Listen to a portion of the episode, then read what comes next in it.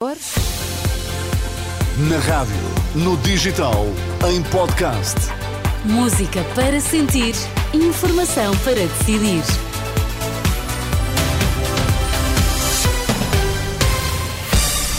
Está tudo a postos para as notícias das duas Vítor. Os temas agora em destaque.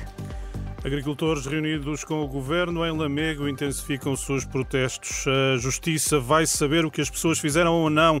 É a reação de Sérgio Conceição à operação Pretoriano. Vamos então às notícias. Informação para decidir, sempre na Renascença, com Vítor Mesquita. Cerca de 120 veículos agrícolas estarão nesta altura a tentar cortar o acesso à A24 junto ao nó de Lamego. É o que indica a Renascença na Guarda Nacional Republicana. Os agricultores garantem que vão permanecer no local até terem respostas do governo em relação ao setor da fruticultura. Entretanto, os agricultores de, que protestam em Coimbra têm para esta hora previsto um novo encontro com o governo, reunião entre a ministra Maria do Céu Antunes e os manifestantes que bloqueiam a Avenida Fernão Magalhães.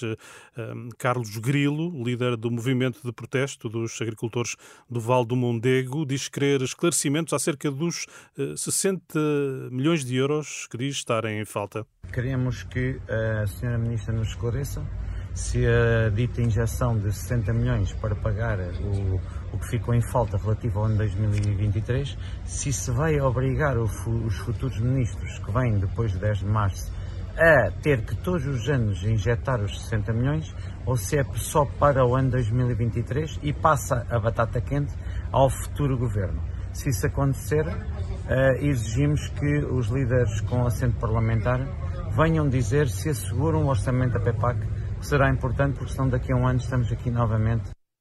O líder do movimento de protesto dos agricultores do Val do Mondego, Carlos Grilo, e a expectativa para um encontro com a Ministra da Agricultura, com início previsto para esta hora. Recordo que ao meio-dia a Ministra Maria do Céu Antunes iniciou uma reunião por videoconferência com os agricultores da região Alcochete-Montijo, que promoveram uma marcha lenta ao longo de toda a manhã na A33. É o tempo da justiça. É a reação do treinador do Futebol Clube do Porto à operação Pretoriano, que visa na claque Super Dragões, com o líder Fernando Madureira entre os detidos. Na divisão à partida da manhã com o Rio Ave, Sérgio Conceição acredita que não vai faltar apoio à equipa sobre o caso, espera pelos tribunais. Neste momento a justiça, em todos nós confiamos, para saber o que é que, o que, é que, o que, é que as pessoas fizeram ou não. Agora o, o apoio, o apoio é algo vem de dentro, é algo intrínseco dos esportistas. Não, não, não, é verdade que o líder da, de uma das claques poderá não estar uh, no jogo. Uh, nós queríamos que tivesse toda a gente, todas, todas as pessoas que amam o Futebol Clube Porto, o treinador do Futebol Clube do Porto, Sérgio Conceição, entretanto, prosseguem os interrogatórios aos detidos no âmbito da Operação Pretoriano, no Tribunal de Instrução Criminal do Porto. O líder da claque Super Dragões, Fernando Madureira, ainda não foi ouvido. Na Madeira, o líder do PS Regional foi esta manhã pedir ao representante da República eleições antecipadas na região, depois de ontem o PSD ter decidido que vai apresentar um novo governo. Paulo Cafofo diz que essa não pode ser a solução. Vítor, encontro marcado para as três? Combinadíssimo.